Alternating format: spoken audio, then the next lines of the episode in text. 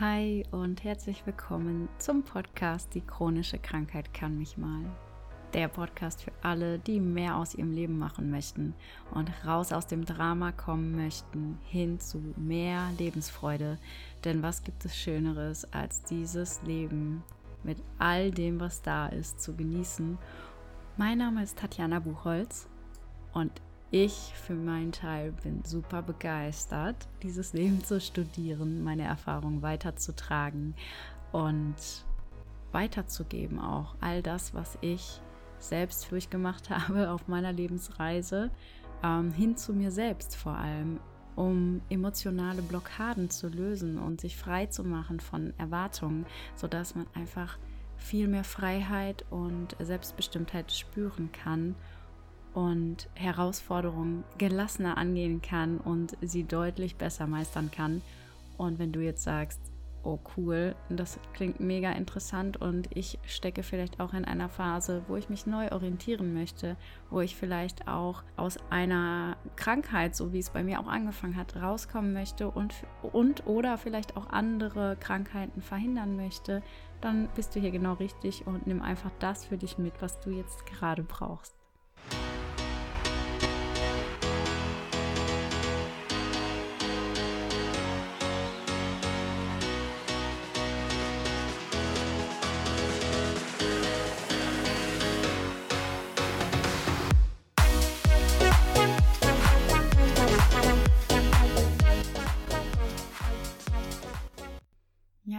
Und herzlich willkommen. Schön, dass du wieder eingeschaltet hast. Lange ist's her. Der zweite Teil hat jetzt auf sich warten lassen, aber nun ist es soweit. Wir haben im ersten Teil in der Podcast-Folge im Interview mit der Michaela Mutig unter anderem darüber gesprochen, ähm, wie wir den inneren Schweinehund besser überwinden können und vor allem aber auch, wie wir dann den inneren Kritiker stoppen können, um jetzt, wenn wir mal eine Sache gemacht haben, um eine Gewohnheit aufzubauen, was ja über mehrere Tage auch äh, in Anspruch nimmt und nicht mal von heute auf morgen implementiert ist, dass wir uns da auch mal ordentlich feiern. Und so starten wir hier in die Folge. Herzlich willkommen, wie schön, dass du da bist und ganz viel Spaß. Ja, voll schön. Da kamen jetzt direkt zwei Impulse. Ähm, das eine ist, ich erkenne das meistens so, ähm, dass es hilfreich ist, sich auch wirklich dafür mal ordentlich zu feiern, dass man es gemacht hat. Ja. Und wenn es jetzt nur ein Tag ist, nicht zu sagen, naja gut, also viele fallen ja dann direkt in das Negative. Und also diese Eigenkommunikation sehe ich immer sehr, sehr äh, wesentlich auch an. Und zu sagen, ja gut, das war jetzt halt einmal, äh, habe ich ja noch nichts gemacht, so ungefähr. Sondern zu sagen, doch, du hast heute den Start gelegt, du hast heute es gemacht dann machst du es nochmal am nächsten Tag geil. Du hast es wieder durchgezogen, richtig, richtig gut. Da vielleicht auch so ganz kleine Belohnungen, sich vielleicht so ein Mini-Belohnungssystem auszudenken. Natürlich immer angepasst an das Ziel. Also wenn ich jetzt natürlich abnehmen will, dann vielleicht jetzt nicht ein Stück Schokolade, aber eventuell irgendwas anderes, was trotzdem ja schön für mich ist. Ja, ein schönes Bad vielleicht dann auch oder so. Ähm, ich glaube, damit kann man auch sehr gut arbeiten. Und die zweite Geschichte kam mir jetzt nochmal in Bezug auch auf die Krankheiten und ähm, weil du auch gesagt hast, ähm, was steckt denn dahinter? Äh, vielleicht ist es manchmal auch hm, ein Schutzmechanismus, der jetzt gerade sinnvoll ist, das jetzt irgendwie nicht zu tun, diese Bequemlichkeit, ähm, diese Ausreden zu finden, kam mir jetzt ähm, zum Beispiel, ich habe das Lipödem und in dieser Lipödem-Community, nenne ich es jetzt mal, gibt es ähm, zwei Lager, wenn ich es mal so sagen darf. Die einen sind so, ich kann sowieso nichts machen, also so komplette Opferrolle. Also war ich auch kurz drin. Ich weiß, wie sich das auch anfühlt. Ähm, ich kann sowieso nichts machen. Die Ärzte sagen, das ist äh, fortschreitend wahrscheinlich. Ähm, äh, mit Sport, ja, ist gut, Bewegung, aber du wirst nicht viel machen können. Ernährung wird komplett außer Acht gelassen. Also falle ich wieder rein und sage, äh, ich kann sowieso nichts machen mit Sport. Also fange ich auch gar nicht erst an. Ich habe jetzt tatsächlich den gegenteiligen Effekt gesehen. Ich kann sehr viel mit Sport machen und es hat sich sehr viel verbessert. Ähm, aber auch nur, weil du schon so, so sagst, man muss irgendwie Ziel oder ein Warum auch im, im Hinterkopf haben und so, okay, was, was will ich denn erreichen damit? Ich habe keine Lust mehr jeden Tag auf Schmerzen. So, das war ein großes Ziel bei mir. Ich habe keinen Bock, dass das immer ne, wehtut. Ich habe auch keinen Bock, dass mich das einschränkt, weil ich dann irgendwann vielleicht auch die Treppen nicht mehr so gut laufen kann äh, und so weiter und so fort. Ähm, da ist es mir gerade nochmal ganz, ganz wichtig, auch nochmal zu sagen, vielleicht für alle Hörer und Hörerinnen, die das jetzt gerade auch hören, ähm, wenn sie so eine Erkrankung haben und sich da eher so reinfallen lassen, ist das ja kontraproduktiv, weil wir dann auch die Macht abgeben letztendlich. Also wir haben die nicht mehr bei uns, weil wir sagen, wir sind machtlos, wir können sowieso nichts mehr tun und schieben das alles auf die Krankheit und die Krankheit dominiert quasi unser Leben. Ähm, und so ist es wahrscheinlich auch in anderen Bereichen, nicht nur mit der Erkrankung zu sagen, okay, wenn ich nicht meine Eigenverantwortung habe und nicht sehe, ich kann was tun und das nicht so negativ zu sehen, sondern ähm, zu sagen, oh super, ich habe Eigenverantwortung und das muss mir keine Angst machen, äh, ist es doch viel schöner, als wenn man sagt, okay, jemand anders kontrolliert mein Leben oder eine Erkrankung kontrolliert mein Leben. Vielleicht magst du da auch noch was zu sagen ähm, und hast da einen. Finde ich sehr, sehr wichtig. Und ähm, genau gerade bei chronischen Erkrankungen ist es ja auch so, dass das Erste, was ich immer da auch erlebt habe, ist ähm, so diese, diese, dieses Ringen um Kontrolle. Viele kommen dann in so einen Kontrollverlust rein, in so eine Ohnmacht rein. Dieses Ich bin dem Körper ausgeliefert. Ich kann noch nicht mal jetzt mehr meinem eigenen Körper vertrauen. Und das ist für die Psyche natürlich Gift. Ähm, und dann kommt es wirklich dazu, dass man äh, ja gar nicht mehr weiß, was kann ich überhaupt tun und ähm, ja in so, eine, in so eine Hilflosigkeit reinkommt. Und erstmal diese, diese Erfahrung zu machen, ne, ähm, es gibt Dinge, es gibt Bereiche, die ich kontrollieren kann, es gibt Bereiche, die ich steuern kann. Und diese Fortschritte, wie du es ja auch so schön gesagt hast, auch bemerken, wahrnehmen feiern, würdigen, finde ich sehr, sehr wichtig. Und ja, äh, das ist immer so ein Punkt, den inneren Kritiker dann auszuschalten, der uns ja dann immer sagt, was alles nicht geht, ähm, wenn wir uns gerade darüber freuen, was schon wieder geht. Ähm, der hat, der, der muss weg. Also ist, das haben wir dann in der Psychosomatik auch immer trainiert, ähm, wie wir diese selbstkritischen Gedanken stoppen können. Denn das ist wirklich, ähm, hier ist gerade dann ganz, ganz schlecht der dann sagt, das geht ja alles nicht oder das ging früher, diese Vergleiche, was früher möglich war, das bringt uns nicht weiter, sondern jetzt geht es darum, umzudenken und zu schauen, was kann ich alles wieder, wo habe ich Einfluss, ähm, wo gewinne ich wieder Kontrolle und wo übernehme ich auch Verantwortung.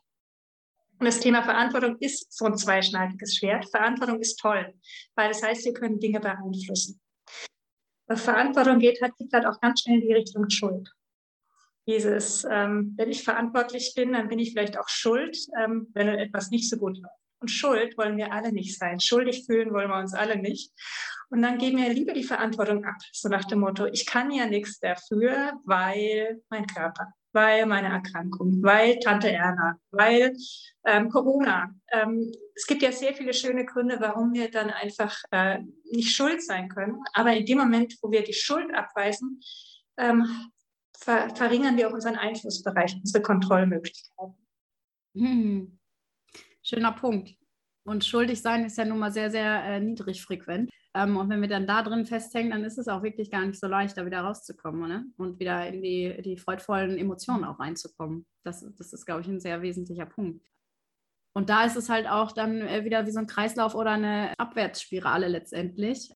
Genau das habe ich wirklich auch so gemerkt bei mir. Ähm, dieses ja, schuldig, ich glaube, ich habe das nicht mal so erkannt als schuldig, aber jetzt, wo du sagst, kann das ganz gut sein, zu sagen, okay, da kann ich mich jetzt schön reinsuhlen. ja, ich suche mich da rein, ich bin das Opfer, bemitleidet mich alle, auch wirklich meine genau. Aufmerksamkeit, ja, oder ja, Anerkennung ist vielleicht das falsche Wort, aber Aufmerksamkeit bekommt man ja schon. Mhm. Und in einer gewissen Art und Weise ist das vielleicht eine Zeit lang auch mal ganz nett. Nur irgendwann merkt man vielleicht auch, dass das Umfeld ja dann auch genervt ist. Ähm, also ich habe das bei mir gemerkt, ich war so genervt von mir, dass ich dachte, boah, wie genervt müssen erst alle anderen sein. ja, und dann habe ich gedacht, das möchte ich denen auch nicht antun. Also auch da vielleicht nochmal ähm, zu sagen, okay, wenn man dann noch in der, dieser Verpflichtung drin hängt oder in dieser Erwartungshaltung von anderen, das ist ja ganz häufig so. Äh, wir wollen ja anderen gerecht werden, häufig auch. Also so war es bei mir zumindest, bis ich dann mal gemerkt habe, okay, ich muss in erster Linie erstmal mir selbst gerecht werden ähm, ist es ja dann aber zumindest ein Anreiz zu sagen, okay, wenn dir alle anderen schon wichtig sind und die Meinung anderer, dann kannst du das ja auch als Anreiz nehmen, zu sagen, okay, äh, ich will die ja auch nicht schädigen oder noch mit runterziehen, dann fange ich doch bei mir an. Ist ja vielleicht gar nicht so ein schlechter Impuls erstmal, oder? ja, es ist auf jeden Fall ein guter Beginn. Ja. Ähm, die, also die Anfänger sollten zumindest ähm, das nutzen, so diese Rücksichtnahme auf die anderen, um in, in die Gänge zu kommen. Langfristig oder mittelfristig würde man natürlich dann eher trainieren, zu sagen, ähm, ich versuche mich selbst ähm, genauso rücksichtsvoll zu behandeln wie die anderen. ich sage ja noch nicht mal rücksichtsvoller oder netter, ähm, aber zumindest genauso nett, genauso rücksichtsvoll. Denn dann sind wir wieder beim Thema Selbstwert. Mhm. Den Wert, den wir unseren eigenen Bedürfnissen, unseren eigenen ähm, Themen ja auch ähm, zuwenden und den Wert, den wir anderen wiedergeben. Und ähm, deswegen denke ich, für den Anfang kann es wunderbar, jetzt mal seinem Liebhütte zu kommen, dass man es für die anderen macht. Irgendwann sollte man es für sich machen. Was meinst du, warum ist das wohl so? Warum ähm, gestehen wir uns manchmal nicht den Rückzug zum Beispiel ein, den wir brauchen, ähm, sondern powern immer weiter und äh, liefern immer weiter? Also ich sage jetzt mal, ein ganz gutes Beispiel, äh, sehr aktuell von mir. Ich hatte meine Schwiegereltern zu Besuch. Ich habe äh, einen leichten Hörsturz bekommen. Ähm, Hintergründe kann man sich ja vielleicht denken. Es war auf jeden Fall sehr viel Stress vorher und nachher und wie auch immer. Ähm, auf jeden Fall äh, gab es so einige ähm, Anhaltspunkte dafür. Ich war jetzt nicht überrascht, sage ich mal, dass das passierte. Ich kenne jetzt meinen Körper auch schon. Wir arbeiten ja schon zusammen so eigentlich als Team. Ähm, und früher hätte ich definitiv das durchgezogen einfach. Also ich hätte gedacht, okay, ich kann jetzt nicht gehen, ähm, jetzt ne, ein bisschen quatschen und vielleicht bewirten noch oder wie auch immer. Und jetzt bin ich aber an dem Punkt, wo ich dann einfach zu meinem Mann gegangen bin und gesagt habe, äh, du, äh, ich habe hier, glaube ich, so einen Hörsturz gerade, ich brauche jetzt Ruhe, ich muss mich ausruhen, ich gehe nach oben. Gar kein Thema. Ne? Also weil ich ja auch weiß, ich, ich erfahre keine Ablehnung. Früher habe ich immer gedacht, ich erfahre Ablehnung bin nach oben gegangen, habe mich eine Stunde ausgeruht und äh, am Abend war es schon wieder fast weg, ja, mit meinen also Atemtechniken. So. Ist ja schön, wenn man dann auch einen Methodenkoffer einfach hat und dann war es gegessen. So, und wenn man das aber nicht kann, dann folgt ja noch sehr viel danach meistens, weil man dann sich ja. überhört und dann kommt das nächste Symptom und das nächste und es wird, wir verschlimmern das ganze Jahr, anstatt es zu verbessern. Ähm, also wieso meinst du, ist, erlauben wir uns das so selten, dass wir sagen, okay, wir hören jetzt aber darauf und jetzt ziehen wir uns raus oder wie auch immer, was gerade ansteht? Guck auf deine Erziehung. Das ist so das, was ich, was ich immer ganz wichtig finde und was ganz viele Aha-Effekte macht. Nämlich, was hast du als Kind oft gehört? Und das sind jetzt oft solche Sachen, die, jetzt nimm dich doch mal nicht so wichtig wichtig. Jetzt nimm doch mal Rücksicht auf deinen Bruder. Was sollen denn die anderen denken? Oder auch manchmal wirklich, ähm, bei mir zum Glück nicht, ähm, aber bei anderen habe ich das durchaus auch schon mal gehört, nach dem Motto, wenn du, wenn du immer nur an dich denkst, dann bist du, dann hat dich keiner lieb. Und ja, wenn man als Kind solche Sätze hört, und selbst wenn es nur so, so, so kleine Sätze sind oder selbst wenn man nur das Vorbild der Eltern sieht, die sich ja auch ständig fragen, oh Gott, ähm, wie, was denken jetzt die Nachbarn, wenn wir, was weiß ich, wenn du mit den Klamotten rausgehst, was sollen die Leute denken?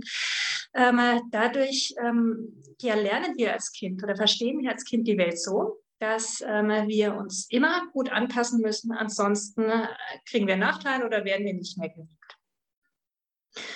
Und ähm, das ist sowas, was dann drin ist und ähm, im Erwachsenenalter uns viel, viel Kraft kostet, wie du ja auch sagst, ähm, auch viel, viel neue Erfahrung kostet, immer wieder diese Erfahrung zu machen, dass es gar nicht so ist. Ähm, denn wir verhalten uns ja erstmal so, ähm, sprich, wir versuchen es den anderen recht zu machen, wir sagen selten Nein, wir gehen über unsere eigenen Grenzen und dann hier werden wir geliebt und wir denken, ja, das liegt daran, dass wir so angepasst sind.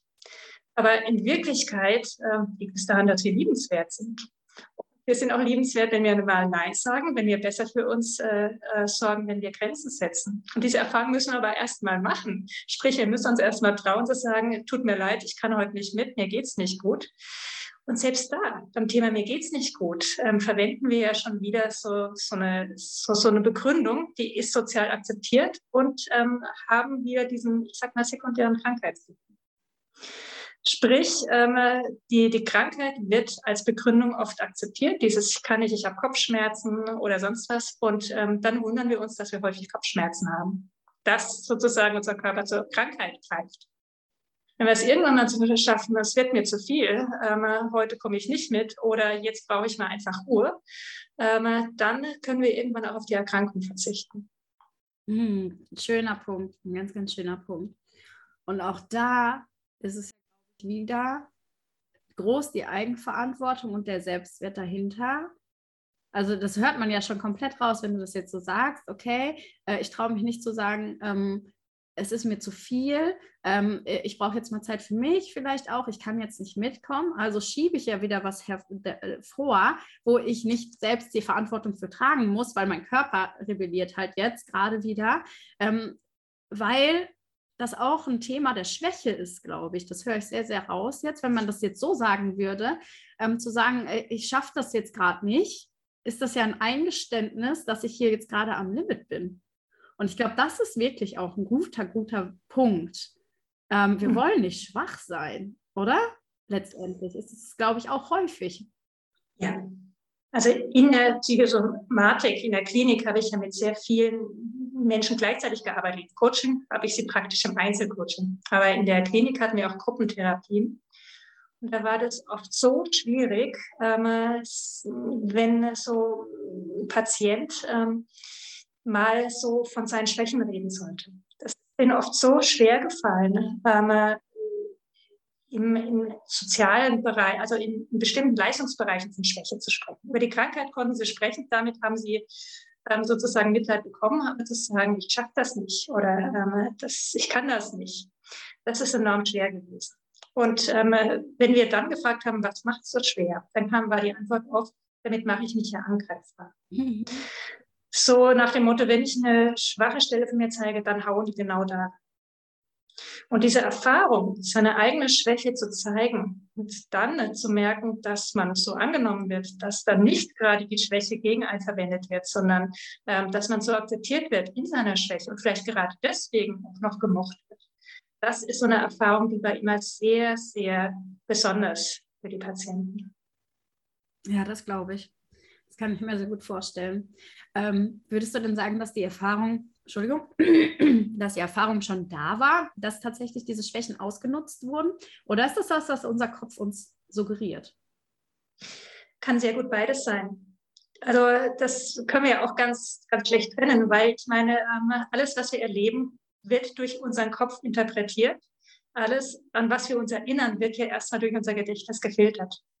Es ist also sehr gut möglich, dass wir, wenn wir diese Überzeugung haben, ich, ähm, wenn ich Schwäche zeige, dann, dann wird das nachteilig ausgelegt, ähm, dass der Mensch, der mir da gegenüber sitzt, mir tausend, naja, tausend vielleicht nicht, aber mindestens 20 Beispiele nennen kann aus dem Stegreif, wo das passiert ist.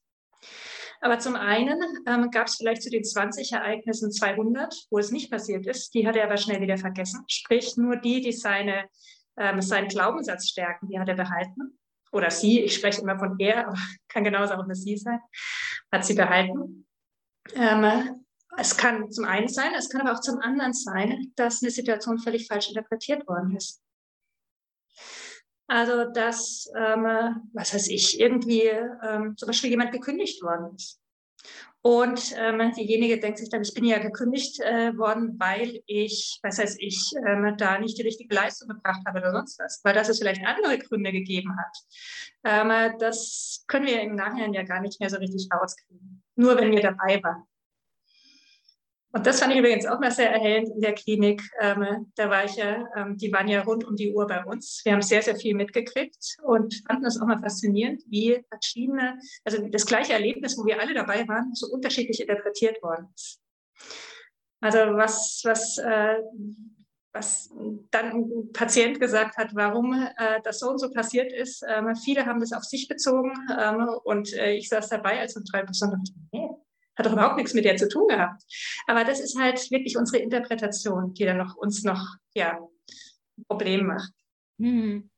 Da kommt mir jetzt auch was zu, von wegen ähm, unser kleiner Kosmos, unser Mikrokosmos, alles dreht sich irgendwie um uns.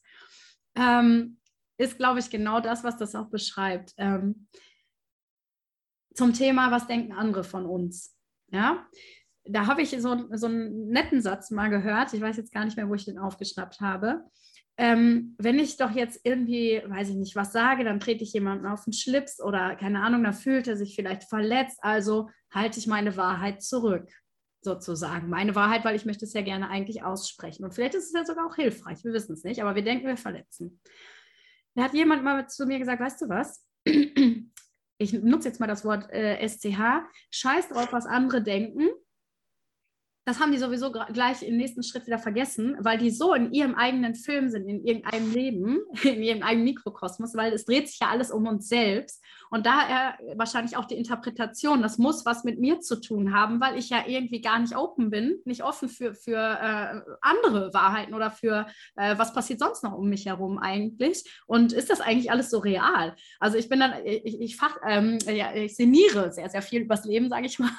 Ähm, und häufig kommt es mir dann auch so, okay, was ist eigentlich schon real und ist es nicht eh alles eine Illusion, was gerade jetzt passiert? Oder ähm, es sind auch alles jetzt quasi Thesen, die wir jetzt aufstellen, weil wir es nicht besser wissen und das kann morgen schon wieder ganz anders aussehen. Also dazu sagen, okay, vielleicht nehme ich mich auch selbst manchmal nicht so ernst äh, wäre vielleicht auch mal eine Möglichkeit zu sagen, ähm, ich bin jetzt nicht der Mittelpunkt der Erde, aber ich spreche mich da auch nicht von frei, natürlich falle ich auch manchmal in so Geschichten, wo ich dann irgendwie sage, äh, das ist so dieses Ego-basierte irgendwie. Ähm, vielleicht auch nochmal ein schöner Punkt zu sagen, okay, ähm, mit den Interpretationen, jeder interpretiert das mal sehr ich-bezogen sozusagen und jemand anders sieht das komplett anders. Und so entstehen, glaube ich, auch diese Glaubenssätze. Ich habe da auch so einen Glaubenssatz, weswegen ich nochmal die Kommunikation auch nochmal gerne reinwerfe. Bitte kommuniziere, weil ähm, wenn du nie darüber sprichst, dann glaubst du halt ja deine eigene Wahrheit immer, immer, immer wieder, weil sie nicht anders widerlegt werden kann letztendlich oder wir nicht darüber sprechen. Und ich habe auch so einen Glaubenssatz ähm, gehabt, ähm, äh, ich, weiß, ich weiß jetzt gar nicht mehr warum, aber es kam mir eine Situation aus der Kindheit hoch. Ich weiß gar nicht so viel über meine Kindheit, aber ähm, mit, in Bezug auf Glaubenssatzarbeit kam das dann hoch und ich habe mich so schlecht gefühlt und dann, ähm, das hat meine Geschwister auch betroffen und dann habe ich das aber ausgesprochen. Also ich spreche jetzt darüber. Das ist ja in jeder Familie vielleicht auch anders, aber bei uns wurde nicht so viel über Gefühle und Emotionen gesprochen. Jedenfalls nicht sehr tiefgängig, würde ich jetzt mal behaupten. Ähm, das einfach mal anzusprechen, auch zu sagen, ja, ich habe mich da aber schlecht gefühlt und ich habe das so und so empfunden. Wo dann meine große Schwester sagte, du, ich habe da jetzt auch nochmal drüber nachgedacht die Situation war aber die und die. Es war irgendwie anders. So, das ist ja traurig, dass das so für dich als Kind so rüberkam.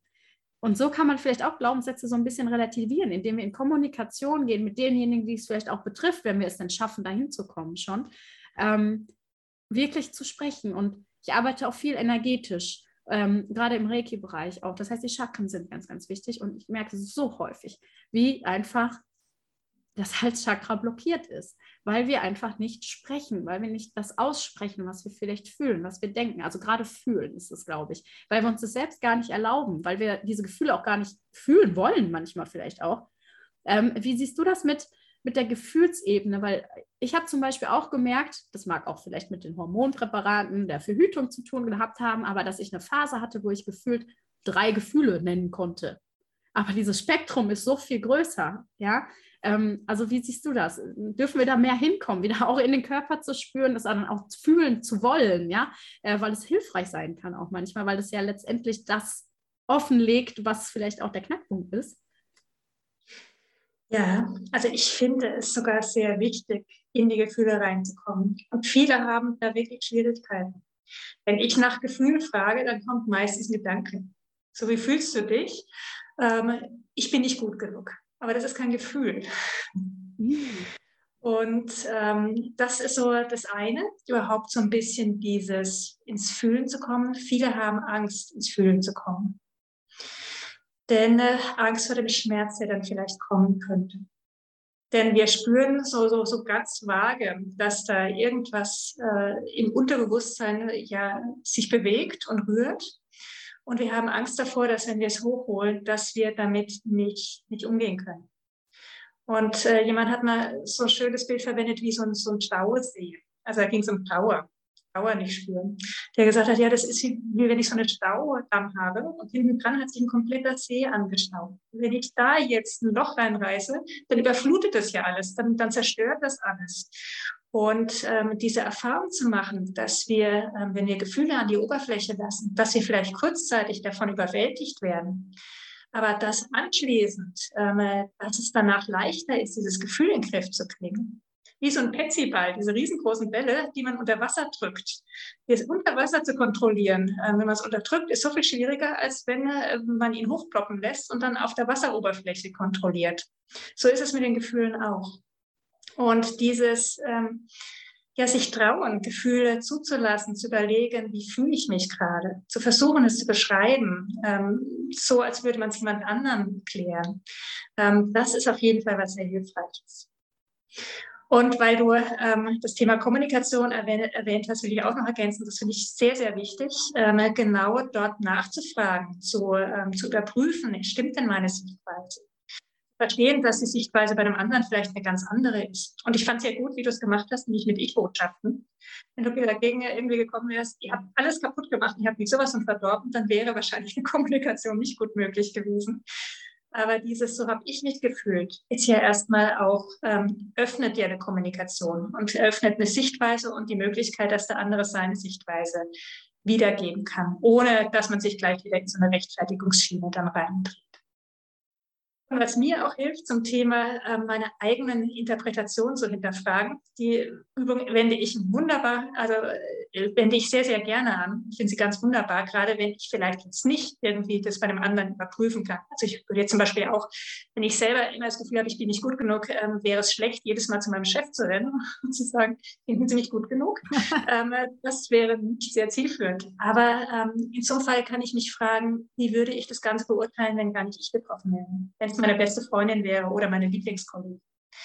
Würde ich dann auch äh, das so einschätzen nach dem Motto der Wirklichkeit kündigen? Oder würde ich dann sagen, ach komm, dieser kleine Fehler, der ist gar nicht aufgefallen? Wenn wir ähm, die Sichtweise verändern und äh, denken, es könnte einer Freundin äh, passiert sein, dann können wir nämlich sehr gut klar Dinge interpretieren und wunderbar. Nur uns selbst gegenüber sind wir dazu kritisch. Ja, das sehe ich genauso. Und deswegen äh, ist es so wichtig, sich in die Beobachterrolle häufig reinzubegeben, sich mal rauszuziehen. Auch das ist natürlich Übung. Ne? Also, das, also gerade wenn man irgendwie so, so festhängt und ganz straight ist und strikt und ähm, ja, so, so echt fies mit sich umgeht, ja, letztendlich, also auch da die Eigenkommunikation natürlich, ähm, dann ist es sehr, sehr schwer, aber sich dann wirklich mal rauszuziehen. Ähm, also mir hilft Atmung da immer besonders, ähm, weil man einfach mal in dem Moment ist, weil man auch einfach mal äh, den, den Körper so ähm, losgelöst hat, irgendwie letztendlich, man sich so befreit hat komplett mal raus aus dem Kopf. Ja? Joggen auch, du hattest es angesprochen, super äh, Element für mich. Also ich liebe jetzt auch nicht Joggen, würde ich jetzt auch nicht sagen, aber genau das gleiche wie bei dir. Ähm, ich bin so kreativ. beim Joggen, weil es einfach diese Bewegung ist. Wir kommen, also wir dürfen wirklich mit diesem Körper zusammenarbeiten. Die Natur um uns herum macht auch super viel aus. Also da sich selbst einen Weg finden, ja, irgendwie zu, zu kreieren und finden, was hilft mir in Situation X, was hilft mir in Situation Y, ähm, wie kann ich mich da einmal rausziehen, um dann wieder klar zu fühlen, zu denken. Ja, also diese Klarheit da, glaube ich, die fehlt dann ganz häufig. Und jetzt, ich wollte es gar nicht ansprechen, aber jetzt kommt es gerade. Unsere äh, liebe zweijährige Pandemie, die wir jetzt gerade haben, ähm, ist auch nicht ganz spurlos an mir vorbeigegangen, zumindest in diesem Jahr. Letztes Jahr war alles noch safe, alles gut. Ähm, aber auch dieses Jahr war das ähm, sehr viel, dass ich mich damit auseinandergesetzt habe. Und dann jetzt, jetzt wieder langsam Ruhe reinkehrt, weil ich gemerkt habe, ich beiße mich fest. Ich beiße mich so richtig fest, einmal wissenschaftlich, einmal emotional, einmal ähm, gesellschaftlich ähm, weil so viel Eindrücke da waren, weil so viel, ähm, weil ich so viel beobachtet habe, ich habe es gesagt, ich mhm. beobachte sehr viel, ähm, dass mich das wirklich selbst richtig tangiert hat. Und ich dachte, okay, Moment, jetzt darfst du dich aber mal rausziehen, jetzt ist wirklich auch mal wieder ein Punkt, so wie es mit meiner Erkrankung damals auch war, nur zum Glück schneller. Ähm, du, du verrennst dich hier gerade, also du beißt dich jetzt fest, das, das tut dir überhaupt nicht gut. Wie kommst du da jetzt raus? Beobachte dich mal von außen. Ähm, wieso gibst du da so viel rein vielleicht auch? Ähm, und das ist doch so, so spannend. Und wenn wir jetzt gerade bei diesem Thema sind, hast du jetzt ähm, gerade in dieser Zeit, ist, ist das ein großes Thema in der Arbeit, die du jetzt gerade machst bei Klienten? Oder würdest du sagen, nee, also Ursprungsthemen sind dann doch immer noch andere? Also ganz am Anfang, das war irgendwie früher 2020, ähm, war das Thema Corona ähm, immer wieder mal ein Thema.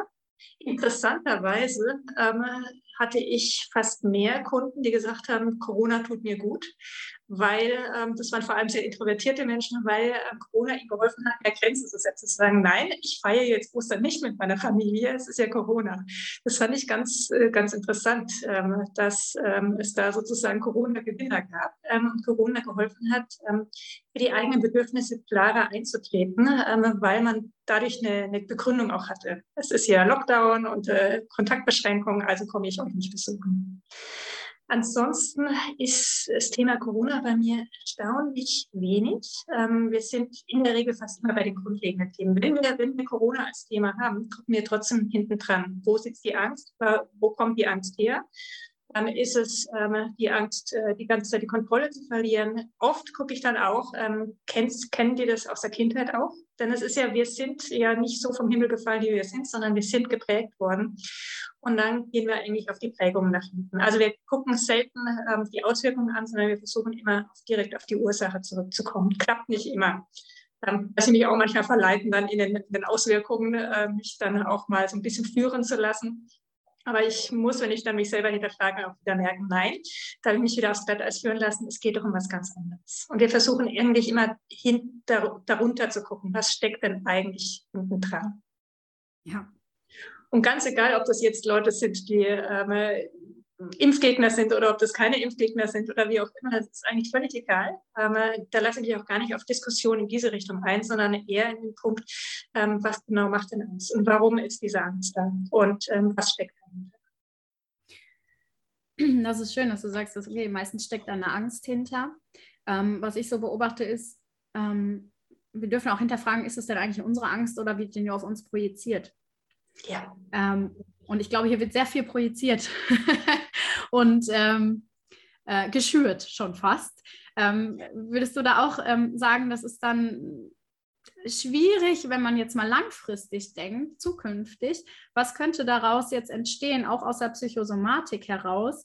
Ähm, werden wir vielleicht mit mehr psychosomatischen Erkrankungen jetzt noch konfrontiert werden? Ich unabhängig von Corona, denke ich, dass die psychosomatischen Erkrankungen zunehmen. Ja. Ich bin sehr froh, dass sie gleichzeitig auch die Bekanntheit zunimmt. Denn ich würde das sagen, so vor zwei, drei Generationen, da, da waren psychosomatische Erkrankungen, die wurden gar nicht besprochen. Äh, das, das, das war fast ein Tabuthema. Und da bin ich sehr froh, dass das äh, mittlerweile fast schon salonfähig ist und dass man darüber sprechen kann und ähm, dass es eine sehr verhaltene Akzeptanz langsam gibt.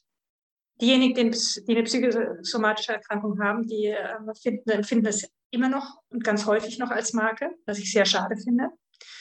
Ähm, aber ähm, es kommt mehr an die Oberfläche, es darf mehr besprochen werden, das ist gut. Aber ich denke auch, dass es immer mehr durch unsere, wie unsere Gesellschaft sich entwickelt, ähm, mit zunehmender, Moment ganz kurz, passend dazu kommt hier gerade Martinson vorbei, jetzt, ähm, mit ähm, ja die zunehmende Leistungsgesellschaft mit Social Media. Wo sich Emotionen sehr stark verdichten und äh, man immer mehr in seiner eigenen Blase lebt, weil ja Algorithmen dann äh, nur noch das ausspucken, was man, was man geliked hat und was man halt sozusagen hören möchte. Und gleichzeitig auch diese, ja, in einer gewissen Weise auch emotionale Isolation auch äh, schüren, denke ich, dass das mit so einem Punkt ist, ähm, dass Corona das Ganze verstärkt, ähm, dass es aber auch ohne Corona die Entwicklung in diese Richtung geht. Das heißt, zusammenfassend können wir da, um das Thema dann abzuhaken, auch sagen, äh, es ist eigentlich auch sehr, sehr, sehr viel Gutes dabei, was jetzt gerade ist, einfach weil vieles an die Oberfläche kommt. So empfinde ich das zumindest, ähm, was sowieso eh schon da war. Ja. Und äh, das letztendlich so wie Stress einfach ein Trigger ist, äh, was es dann nachher einmal zum Platzen bringt vielleicht. Ähm, aber auch schön ist, weil wir dann einfach die Chance haben, da hinzuschauen und ähm, daran weiter zu arbeiten. Vielleicht auch jeder seine eigenen Themen auch äh, anschauen darf. Jetzt gerade, wo wir auch sehr viel zu Hause sein durften, ähm, ist ja auch viel Platz dafür, ja. Also da knallt es dann, glaube ich, auch häufiger mal, weil man eben nicht mehr diese Ablenkung von außen hat und es einfach ja, schnell entschwinden könnte, vielleicht. Ja. Ja, und das ist, das ist tatsächlich was, ähm, was ich ganz oft ähm, auch sowohl jetzt im Coaching, wie auch damals in der Klinik ähm, immer wieder auch erlebt habe. Ähm, ob das jetzt eine psychosomatische Erkrankung ist oder ob das eine Krise ist, muss ja nicht immer gleich Richtung Krankheit gehen. Ähm, so eine Krise ist immer auch ähm, im Nachhinein kann ein wahnsinnig guter Gewinn sein. Es ist immer eine Chance, weil es uns mehr zu uns selbst führen kann. Wir können natürlich es ausschlagen und sagen, nee, ich mache einfach meinen Stiefel weiter. Aber wir haben durch so eine Krise haben wir auch die Chance, ähm, uns zu hinterfragen, Strategien zu hinterfragen, mehr von uns zu lernen. Und ja, ich sag mal bewusster, selbstbewusster daraus hervorzugehen, indem wir uns unserer selbst, unserer Werte, unserer Wünsche, unserer Bedürfnisse bewusst geworden sind. Hm, absolut. Ach, das ist total schön. Und ähm, hast du vielleicht so ein, zwei, drei Ticks, wo man so sagt, okay, vielleicht hast du damit die Möglichkeit, ähm, mal tiefer in dich hineinzuschauen. Also ich, ich habe ja, also klar, ich habe ja gesagt, ne, wir haben alle unsere Methodenkoffer. Ähm, was ich jetzt so, so, so schön festgestellt habe, ist so, mir helfen extrem ätherische Öle dabei, wenn ich so Duftstoffe habe, ähm, die wenigstens den, ich sag mal so diese Grundlage schaffen, wie so wässern, irgendwie den Boden wässern, um das Unkraut nachher rauszurupfen, ähm, weil du da echt so an die Emotionen reinkommen kannst äh, weil du die so hervorholen kannst, letztendlich, die wir so versuchen wegzudrücken, ähm, weil wir das eben nicht kontrollieren können, dann durchs Geruchsstoffe und direkt in unser Hirn, ja. Ähm, hast du da vielleicht auch so ein paar Methoden, wo du sagst, okay, äh, das sind so kleine Tricks, die man zumindest mal immer mal wieder einwerfen kann, auch wenn man noch nicht so ganz in die Tiefe gehen will? Ich nehme einen ganz anderen Trick. Ähm, also ätherische Öle kann ich sehr gut empfehlen. Übrigens auch Yoga oder äh, Meditation oder ähm, auf, einfach auf die Atmung achten, weil man ja dadurch auch sozusagen ähm, mehr den Zugang zu sich selbst hat. Und ich äh, nehme ergänzend was, was nicht so ganz geläufig ist, was ich aber immer sehr, sehr klasse finde, ist, indem ich, ähm, wenn ich merke, ich bin wieder in so einem komischen Strudel gefangen, kann es gar nicht benennen. Ich fühle mich irgendwie motzig oder irgendwie, ohne dass ich richtig ein Gefühl rausarbeiten kann und geschweige denn einen Grund rausarbeiten kann. Dann stelle ich mir immer so ein kleines Kind vor. Dieses kleine Kind, das es in mir gerade gibt und das halt irgendwie jetzt gerade ähm, gegen mich arbeitet und stelle mir wirklich vor, das steht vor mir. Und ähm, ja, guck, ist dieses Kind traurig? Ist es wütend? Ist es ärgerlich? Ist es trotzig? Und wenn ja, warum? Was braucht es? Dadurch habe ich ähm, zum einen die Möglichkeit, mich von dem Gefühl erstmal kurzzeitig zu distanzieren. Weil das Gefühl ist nicht in mir, das ist dann bei dem Kind untergebracht und dadurch sehe ich sehr viel klarer, was eigentlich los ist und was dieses Kind jetzt eigentlich bräuchte.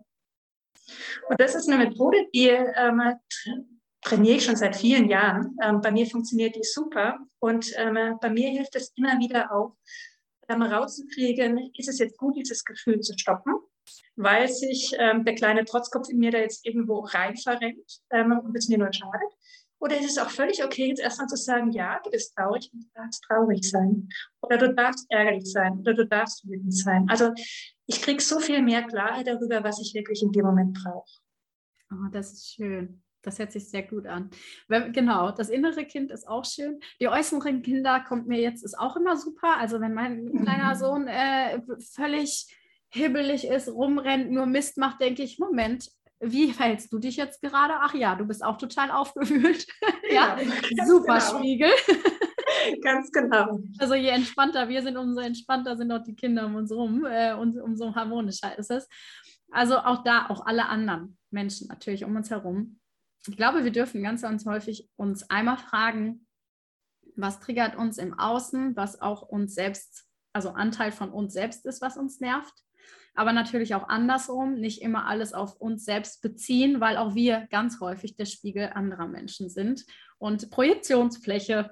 Ähm, genau, also ich glaube, das ist vielleicht auch nochmal ein gutes Schlusswort, zu schauen, okay, nicht alles äh, ist so, wie es scheint, vielleicht. Und ich mag es sehr, sehr gerne nochmal zum Abschluss auch, wenn du so vielleicht drei Take-Home-Messages hast, so zusammenfassend, was würdest du gerne mitgeben, wo was soll jeder irgendwie sich immer selbst wieder vor Augen führen? Total schwer. Vor allem dieses, ähm, in dem Fall fallen mir immer dann tausend Sachen gleichzeitig ein oder gar nicht. Also, was ich auf jeden Fall mitgeben ähm, möchte, ist, trau dich hinzugucken. Also trau dich, ähm, wenn du irgendwie äh, dich gerade in so einer Situation findest, mit der du unzufrieden bist, genau hinzuschauen, was ist eigentlich los? Ähm, wie ähm, geht es mir damit?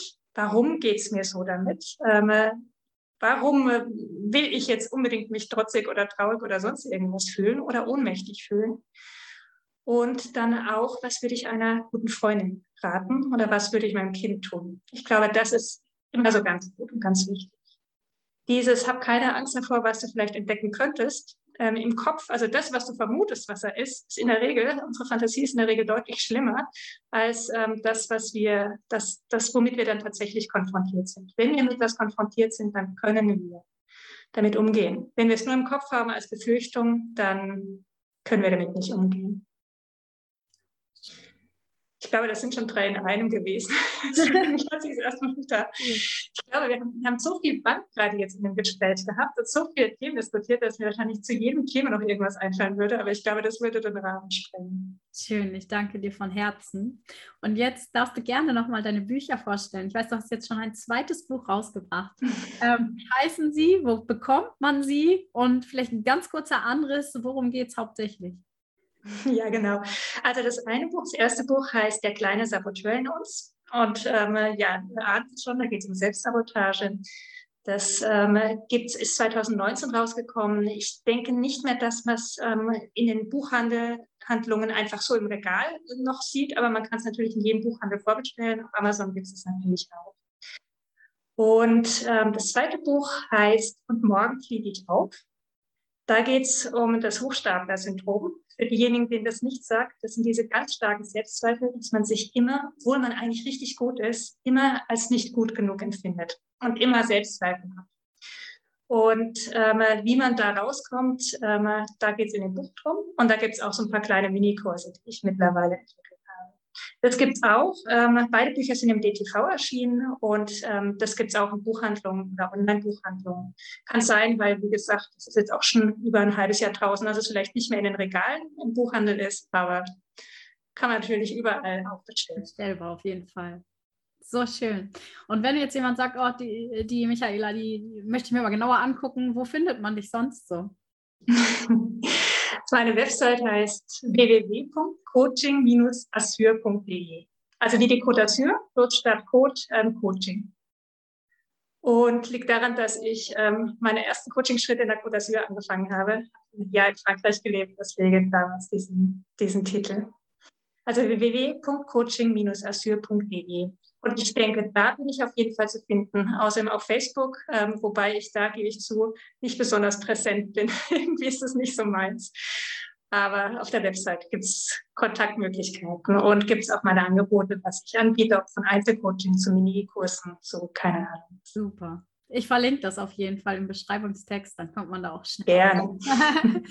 Michaela, ich danke dir sehr, sehr für deine Zeit, ähm, für das äh, unfassbar interessante Gespräch. Da sind, glaube ich, sehr viele Punkte dabei, die auch alle anderen Zuhörer vielleicht interessieren könnten, was für sich mitnehmen können. Und ähm, ja, wünsche dir alles Gute auf deinem weiteren Weg. Vielleicht kommt ja noch mal ein drittes Buch.